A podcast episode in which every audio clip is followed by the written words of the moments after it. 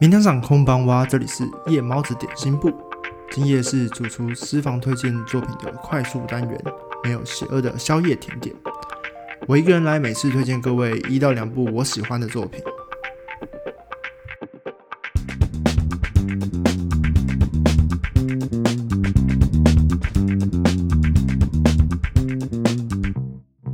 虽然我们才刚开始做没多久，就有收到各位的留言，还有私讯的回复，也让我们非常的感动。希望推广宅作品这件事情呢，能够做得更长久，然后多多推广宅文化的作品，让它变成一种更普世的东西。这次我挑的作品呢，跟上次的预告番是有点呼应的，彼此呢在类型上有点接近。我自己是蛮喜欢这一类作品的啦，在看的时候，蛮多是需要动脑。大部分时候呢，我们观看这种作品的感觉，就有点像在看推理电影或是侦探剧啊。我们有这种我有在动脑的感觉。其实大部分我们更在乎的是那个看到整个计划被解开那一瞬间，揭露所有真相的那一刻，就是有一种酣快淋漓的感觉吧。我有时候会觉得。这类作品其实大部分的时候呢，我们在欣赏的时候，作者编剧的一种智慧。比如说，之前有一部作品叫做《枪弹辩驳》，我相信很多人可能看过它的动画版，但不一定每个人都有玩过它的游戏。那它的游戏的体验就跟动画很不一样，它论述呢都是靠你自己在解谜过程中推导去组合出来的，所以你会有一种自己很聪明，把所有一切的真相查明出来的感觉。可是其实你是被这个游戏设计的环节所诱导出来，最后很容易的可以推导出整个案件的真相。这个体验就跟看动画的感觉非常不一样。我自己是蛮喜欢这种感觉的啦。不过怎么说，这种事情好像整个都像是被设计过的一样。我们有时候好像觉得我们在动脑，但可能其实来说并没有。稍微有点扯远了，我们回来介绍我们今天的漫画。今天的漫画呢？是一部比较黑暗的推理故事，它有非常多血腥的情节。但蛮值得一提的是，这部作品从头到尾都没有任何的恋爱故事或是男女情节去干扰，甚至可以说这部作品没有出现太多的男性角色，基本上完全都是由主角一群人几个女生角色完成的，甚至连反派人物都是女性。所以我在猜，竹良石这位漫画家呢，或许不是一位男性的漫画家。但也难说，日本漫画家，尤其是女性，蛮多会把她的笔名取得非常的中性，不让大家知道她是男性还是女性。比如说《钢之炼金术师》的漫画家荒川弘，他的本名就是荒川弘美。这可能在以往的漫画家的生态有一种特别的这种倾向。我们可以以后特别来调这个话题好了。那继续回到我们的主题。我为什么会说这次的作品更为黑暗一点点呢？就是因为这次的故事的主轴就是非常单纯的复仇剧，而且这个复仇剧真的是非常苦大情深的血海深仇。这个苦大情深是连所有观众、读者在观看的过程中就能逐步建立起对角色的情感，所以你可以理解主角为何有如此的深仇大恨。在这个塑造上呢，虽然不一定是每个人都可以直接代入，但是你可以非常的理解角色的情感，你可以理解他的动机，所以你就可以认同这个故事。也可以说，当角色痛苦的时候，我们会更加的感受到所谓的虐心。这种开场铺陈的方式，有点像是《进击的巨人》，一部分情节呢，也像是最近刚完结的《约定的梦幻岛》。这部的作者呢，是新人漫画家朱良石。这算是他第一部连载的作品，但精致度还是非常的令人惊讶。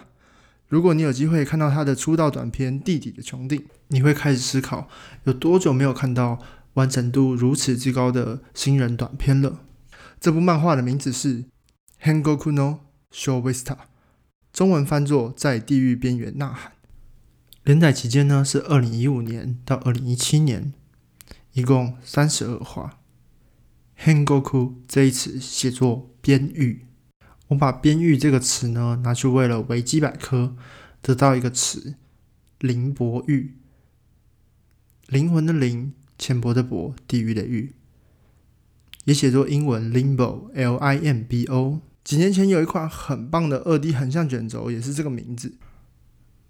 在那阵子还蛮多实况组在开这个游戏的，所以也许有些人会有印象。如果你有印象的话，你会对我接下来所讲的比较有概念。Limbo 林博狱这个词在基督教之中是形容天堂与地狱之间有一个境地，那是上不了天堂也下不了地狱的灵魂所去之处。另外一种说法呢，则是说在救世主出现之前，人上不了天堂嘛，所以灵魂的归处就是这个灵博狱。不管是哪一种说法，虽然在翻译里面都没有被提及到，但它其实都还蛮呼应我们故事里的气氛的。我们可以想见，作者在取这个名字的时候，其实应该是有很多层含义在里面的。另外一个词 s h o w i s t a 这个词是一个德文字，我不确定我发音对不对，它是姐妹的意思。我们常会听到基督宗教里面的教友互称兄弟姐妹，那这里就是代表着故事发生在德意志。而且跟基督宗教有关。更准确来说，这个故事是发生在一个专门收容魔女之子的修道院，名为分水岭。故事发生在中世纪刚结束的欧洲，文明开始与近代接轨，科学在逐步的兴起，但是鼠疫却还流行着，信仰的力量逐渐衰退。异端审判、魔女狩猎这些事情，是教会为了维系信仰的根基而不断去执行的一种手段。在那个时代，特立独行，有时候仅仅只是身居在森林之中的独居女子，便有可能遭受迫害。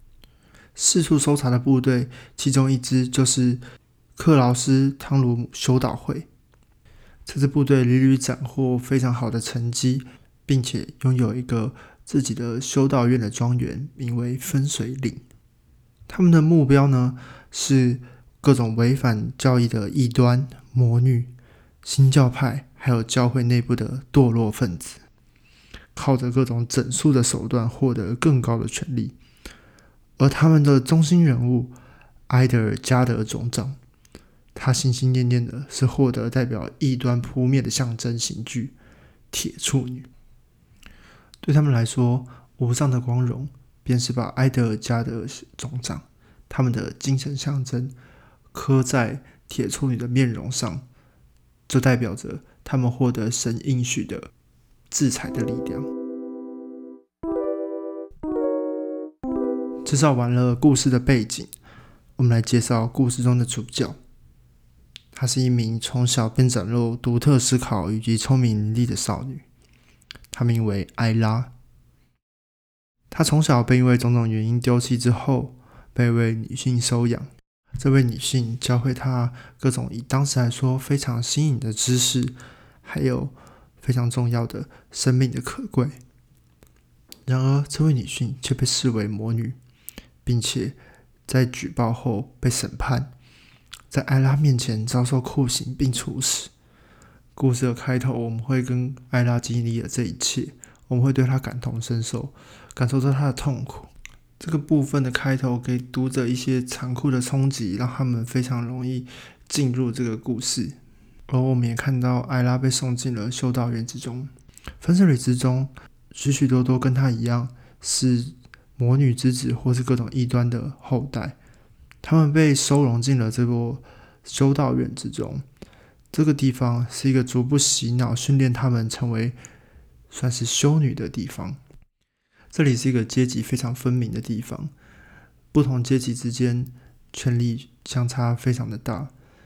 他们需要一步一步展示他们的忠诚，展示他们的虔诚，才有办法一路往上爬，以及活下去。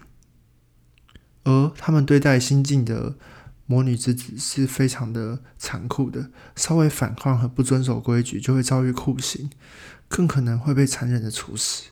而活着的人每一天都要为修道院劳动，然后受到密集的监视以及各种不同课程的训练。里面有非常多的手段对他们洗脑，比如说惨死之人的尸体就由他们亲自去处理，去感受来自威权的压力。这一切设计的人大多都是埃德尔加德尔总长，他算是在教会中非常的激进派，所以其实他是去掌握科学技术来拓展信仰之力的。分水岭内部有非常多的设施，有非常多的手段，我在这边就不太多透露这个部分了。不过他们都是为了让他们去被洗脑，去感受神迹，去加深他们的忠诚度，去与其讲忠诚度，不讲去奴化他们吧，去控制他们的心灵，让他们最后只能变成一心一意去信奉加德尔总长。主角艾拉呢？他的目的是保持自己的心智不被洗脑，但是还要同时的步步的提升自己的位阶，以至于成为总长的亲信，才有办法在最接近他的那一刻，亲手去报杀害他养育之母的仇。因为他知道，不是那些刽子手，而是这个女人才是所有一切犯行的真凶。他的计划中呢，也是遇到各个不同志同道合的伙伴。有些是希望逃离这个残酷的地方，但有些跟他一样是难以放下家人的惨死。虽然这故事有的伙伴，却并非如同约定的梦幻堡一般彼此情同手足。这里周遭的人们都不一定是值得信任的，你随时都要担心被告密，而且你还要担心自己信任的同伴，虽然他非常值得信任。但你却无法保证他在遭受严刑逼供的情况下会不会吐露出一切呢？这故事就在这非常压抑的状况下，一波接着一波，非常的令人紧张，是一个不一口气看完就难以入睡的作品。我相当喜欢这部作品，但是我不得不说。这部作品其实还算是有一点点小瑕疵的，它剧情有些时候呢转折的地方算是蛮僵硬的，人物动机刻画会有一点过度依赖早期的设定的感觉，但是情绪的堆叠与铺陈，以及角色思考这个计划的缜密度与深度，即使不是新人作家的标准，依然是非常优秀的佳作呢。稍微提及一个段落，这个段落呢是非常算是有点剧透的一个桥段。这部分呢，就关乎分水岭的围墙，只是一个小桥段啦，没有到就是围墙里面藏有一个什么什么东西一样这么严重的情节。这个高耸的围墙当然是要防范别人逃跑用的嘛，而孩子们通常会在夜里选择逃跑，但修道院并不会在这时候去追捕他们，而是放任着他们逃跑。逃跑到了围墙之后，他们就要一路寻找哪里可以翻过去的地方，找着找着。便会找到了一处比较破旧的围墙，他们就会用围围墙上的裂缝一步步往上爬，可能就在紧张或是疲累的时候，大意了在其中一个围墙裂缝里暗藏了陷阱，他们便会摔落，摔到围墙下死亡。